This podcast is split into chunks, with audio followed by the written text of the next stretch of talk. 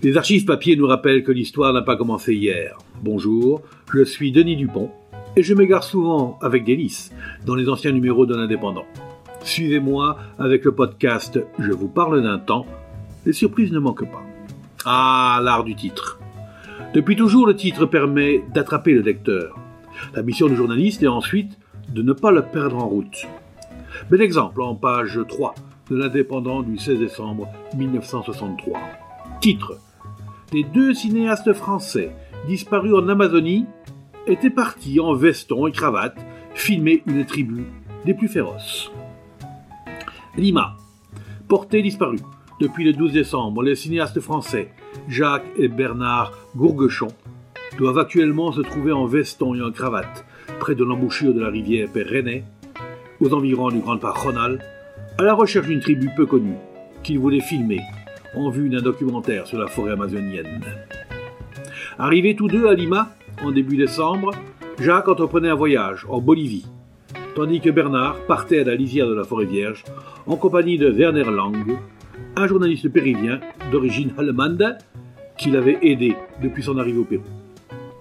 Puis, Jacques est rejoint par Bernard et tous deux, sans argent pour payer les guides, en tenue de ville, chaussés de souliers de tennis, décidaient de partir à l'aventure malgré les conseils de Werner et malgré la période des pluies qui ne leur permettrait de filmer qu'un jour par semaine.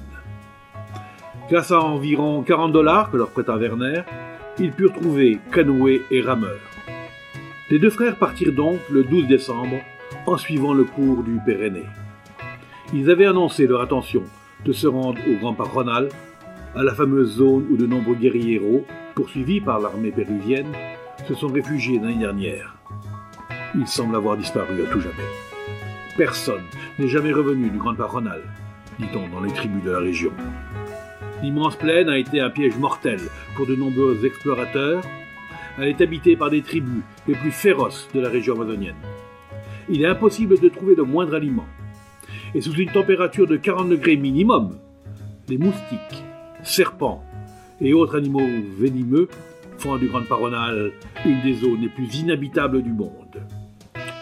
Les autorités ne prévoient pour le moment aucune mission de secours, dans l'attente peut-être d'une demande officielle des autorités françaises ou de précision émanant des Indiens de la région qui, grâce à leurs propres moyens de communication, surveillent discrètement mais efficacement les déplacements des Blancs. Voilà, on est comme dans un mauvais film, un croisement improbable entre une aventure de Tintin, euh, d'OSS 117, du Marsupilami. Mais, si l'on croit le journal, c'est une euh, histoire vraie. C'était Je vous parle temps un podcast produit par l'Indépendant et proposé par Denis Dupont, à retrouver ici même chaque semaine.